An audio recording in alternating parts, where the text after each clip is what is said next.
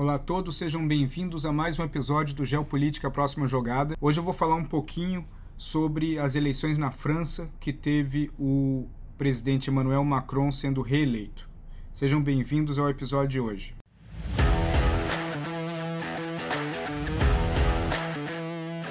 Geopolítica, a próxima jogada, com Tiago de Aragão. Bom, como todos vocês viram, a, a eleição na França nesse fim de semana que passou, o presidente Emmanuel Macron foi reeleito com 58% dos votos, mas é importante notar a quantidade de votos expressivos da Marine Le Pen, que chegou por volta dos 44, 45% dos votos, e isso indica uma, uma postura muito interessante na França, que é esse crescimento cada vez mais da, daquilo que é chamado da direita ou para a extrema direita de cada um. O Macron não é necessariamente um candidato de esquerda, mas dentro dessa polarização que foi criada, acabou sendo colocado como um candidato mais de centro ou até mesmo de centro-esquerda, mas no fim ele saiu vitorioso. E a narrativa dele para sair vitorioso foi acabou sendo muito interessante também, porque com a saída do Reino Unido da União Europeia e com a saída da Angela Merkel na à frente do governo alemão, o Macron ele viu uma grande oportunidade para que a França ela ganhe um predo, uma, uma predominância dentro da política europeia e seja colocada no patamar mais alto de liderança em frente aos outros países. E o Macron ele já vem há um tempo tentando isso. Tanto que no início, pouco antes da invasão russa na Ucrânia, ele tentou várias vezes negociações com o Vladimir Putin, também conversou diversas vezes com Zelensky, tentou promover algum encontro entre os dois que não foi tão bem sucedido,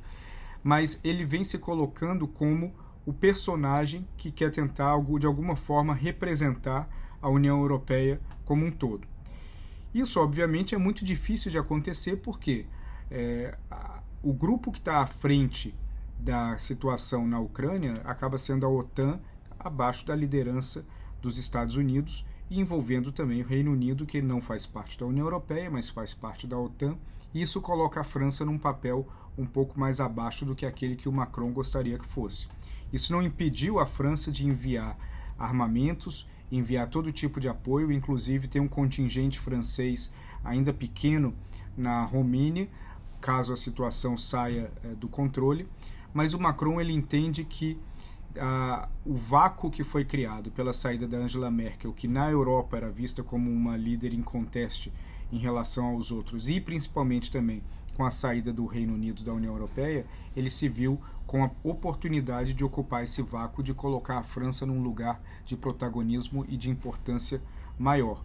O Macron é totalmente a favor da entrada da Suécia e da Finlândia na OTAN, ele vem sendo um importante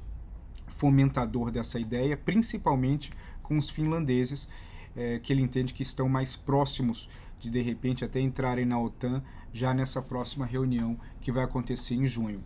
Agora, um outro ponto importante é que o Macron ele quer dar uma zerada na relação com os Estados Unidos, que viveram alguns altos e baixos nesses últimos anos, e começar do zero numa folha limpa e com a possibilidade crescente de aproximação entre os dois países ele já aparentemente já superou aquele episódio que foi muito difícil para a França e de certa forma até humilhante em relação à Austrália, quando a França já tinha uma quantidade de submarinos nucleares negociados com o governo australiano e na última hora, na pouco antes do contrato ser firmado, a Austrália voltou atrás, fechou um acordo com os Estados Unidos e formou a AUKUS, que é uma aliança naval entre Austrália, Estados Unidos e